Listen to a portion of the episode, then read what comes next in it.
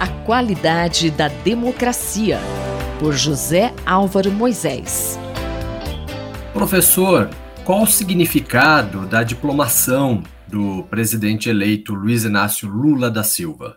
Bom dia a todos e a todas. É, essa cerimônia que ocorreu na última segunda-feira é extremamente importante porque ela ratifica de uma maneira institucional, de uma maneira dentro da legalidade e de acordo com os termos da Constituição, que o candidato que foi eleito nas eleições deste ano, no primeiro e no segundo turno, é será o novo presidente da República e ele tem todas as condições, do ponto de vista institucional, de assumir esse papel.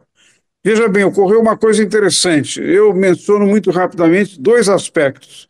O presidente do Tribunal Superior Eleitoral, ministro Alexandre de Moraes, foi muito enfático em mostrar que essa diplomação é a consagração da democracia, a defesa da democracia, porque havia riscos, havia ameaças e houve muitas ações contra a democracia. E, num certo sentido, todo o percurso, o esforço que o Tribunal Superior Eleitoral fez para controlar os fake news e, ao mesmo tempo, garantir a lisura da eleição foi muito importante. Lula reconheceu isto falou da importância da democracia, com em toda a sua vida essa luta foi muito importante, não é?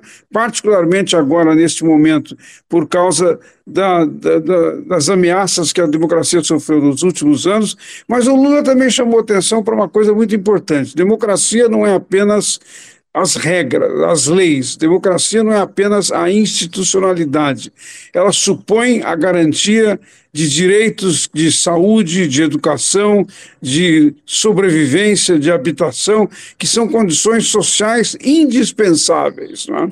Há uma observação no, no, discurso que o presidente Lula fez que pode suscitar algum debate. Em algum momento ele faz uma divisão entre aqueles que defenderam a democracia e os que atacaram. É, de certa maneira, um arriscado retorno ao discurso do nós e eles. E isso, de alguma maneira, precisa ser é, voltar a ser discutido amplamente no Brasil. Mas, de uma maneira geral, os dois discursos foram muito importantes e, e muito positivos não é, para assegurar que neste momento o Brasil tem todas as condições de se pacificar e de entrar numa fase de normalidade da, da vida política. Professor, é, em relação a essa observação, que pode parecer uma divisão entre nós e eles, é, quais as consequências disso?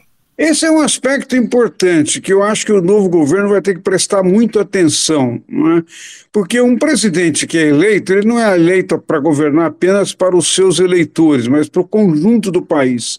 Então, desse ponto de vista, o novo governo por, por mais difícil que isso seja, terá que prestar muita atenção também na demanda dos eleitores que votaram no outro candidato. Não é, não é uma porção pequena, há uma diferença muito pequena entre 58 milhões e, e pouco mais de 60 milhões. Né? Então, desse ponto de vista, eu acho que o novo presidente deve abandonar completamente a ideia de dividir o país entre nós e eles, e ao contrário, como ele fez algumas vezes durante a campanha, e mesmo no primeiro discurso que ele fez quando no dia 30 de outubro, quando ficou clara a sua eleição, ele deve se referir à, à responsabilidade do governo para atender todos os brasileiros, inclusive aqueles que votaram no presidente Jair Bolsonaro. Isso é muito importante. A democracia, na verdade, crescerá e se desenvolverá se isto ocorrer nessa dimensão.